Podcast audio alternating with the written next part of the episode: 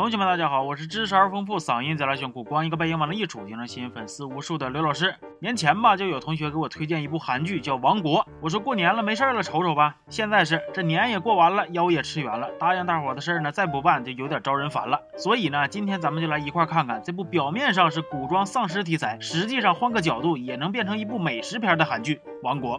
电视剧一开始啊，就是搁这个王宫里边，一个白胡子带着一个小炮灰去给他们的国王老李送药。进屋之前呢，白胡子还跟小炮灰交代呢，说辉儿啊，你要悄的，别摇哪瞅啊。但咱说这人呐，你越不让他干哈，他就偏干哈。于是小炮灰跟老李确认过眼神之后，不出意外的领盒饭了。紧接着，一个活得憋了吧屈的世子，也就是本片的男主小李，跪着就出场了。要说小李的日子过得那是啊，相当难受。亲爹得病不知道死活，后妈挺个大肚子不让他们爷俩见面。后老爷还老想整死他，换自己的外孙子继承王位。那情况都这么严峻了，小李还能挺着一动不动吗？一动不动的话，那我不是王八吗？小李先是搁他爸屋里隐约瞅见一个怪兽，其实就是变成丧尸的老李。完事儿呢，通过调查，小李还发现有一个三年前就不干了的御医，也就是白胡子，最近给他爹治过病。小李觉着不对劲儿，于是决定去白胡子现在待的屯子找他，整明白老李到底是咋的了。结果他前脚刚走，后脚他的那个后老爷啊，就拿着他谋反的证据，派自己的亲儿子去抓他，跟。小李一块走的大胡子就说：“他们这也太熊人了，咋啥屎盆子都给你扣呢？”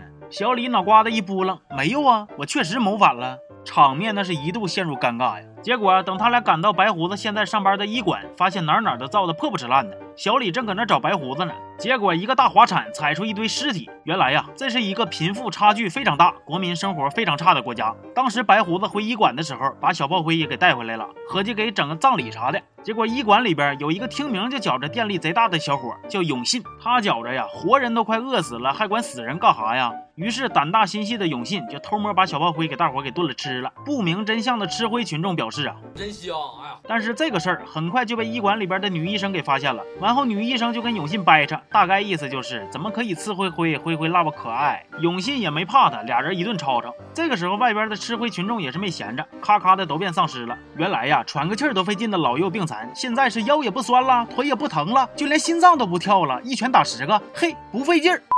故事回到了现在，小李他们觉着大事不妙，赶紧报案。于是官差就把这些尸体都倒腾出来了。幸存下来的永信跟女医生发现之后，就让屯子里边的一把手阿嘚儿赶紧都把尸体给处理了，要不然天一黑呀，大伙都得变成丧尸的豪华晚餐。结果呢，不仅没人信，他俩还被人给关起来了。这天啊，眼瞅着就黑了，那接下来就是大型的开饭现场了呗。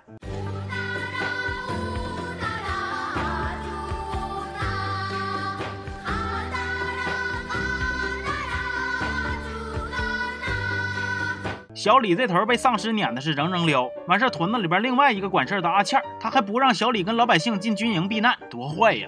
不过搁这儿呢，我发现一个问题啊，你瞅老李自己一顿吃一个人完事儿吧，还吃的半拉客鸡的，外头这些丧尸呢，自己动手嗷嗷奔跑，好不容易逮着一个吧，还得好几个人分着吃。哎呀，这丧尸之间的贫富差距问题，瞅着也是挺大呀。说回来啊，等亮天了，这群丧尸都猫犄角旮旯睡觉去了。大伙这才知道，原来永信跟女医生没撒谎，那些丧尸确实是白天猫着睡觉，晚上出来吃人。完事，普通人被咬了还会变成丧尸。之前小炮灰被咬之后，虽然嘎嘣就死了，但是吃了小炮灰肉的却集体变异，还能一个传染俩了。像啥豌豆射手、樱桃炸弹，搁这儿都没用，必须得用火烧或者是把脑袋砍掉啥的，丧尸才能死透透的。结果这个时候又出现猪队友了，贵族们说啥都不让阿德他们动自己家里人的尸体。阿德跟阿倩没招啊。于是决定把贵族尸体都挑出来，完事给挖坑给埋了。小李一瞅啊，这俩货真是干啥啥不行，吃啥啥没够啊！之前小李为了隐藏身份，改名热心市民李先生，现在必须把主角光环亮出来。小李让阿嘚安排船把老百姓都送走，完事把尸体都找出来都烧了。本来阿嘚没啥坏心眼，小李说咋着就咋着。不过阿倩鸡贼呀，撺掇阿嘚跟他和贵族们一起先撂杆子，不管老百姓了。话说呀，这剧情发展到这儿挺让人憋气的。结果令人惊喜的事情发生了，有一个贵族老太太把她丧尸儿子偷摸带上船了。哎，天一黑呀，可就到饭点了。别呜了了，直接鼓掌吧。好。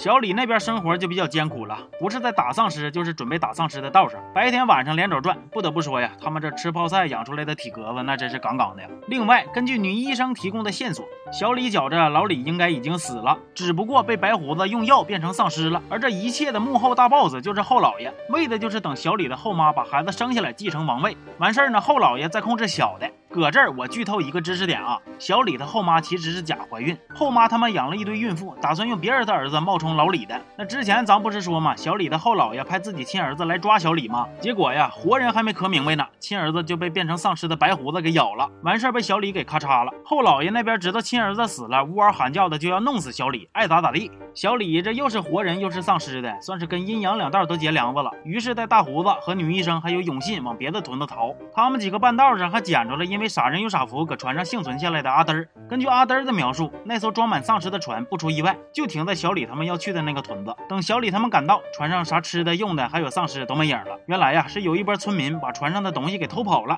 还心眼贼好的把丧尸给埋了。小李让村民带他们去找丧尸，结果到地儿了，村民居然打算杀他们灭口。不过两边还没开始磕呢，就传来了熟悉的声音。同学们，大家好，我是。其实那个熟悉的声音是他。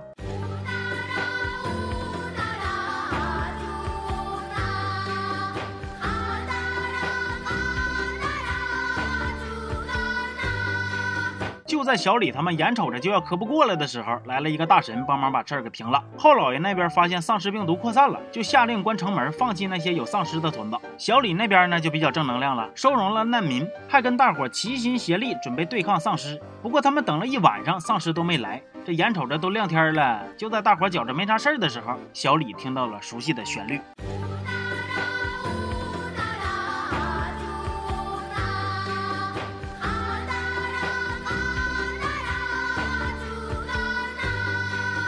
原来丧尸之前白天挺尸，不是用户怕光，而是用户怕热。现在呢，天冷了，丧尸们白天也能 happy，也能浪了。在大伙一片懵逼的表情中，全片结束。据说目前这些只是第一季的剧情，我看完呢，觉着还挺好的。虽然小李跟他后老爷搞宫斗的时候，我确实是快进了，但是不影响我推荐同学们去看看这部剧。另外呢，我觉着凡事都能辩证的看，就比如这部韩剧让人类来看呢，可能是个惊悚片，但是如果让丧尸看的话呢，那不就是个美食节目吗？不信咱们感受一下。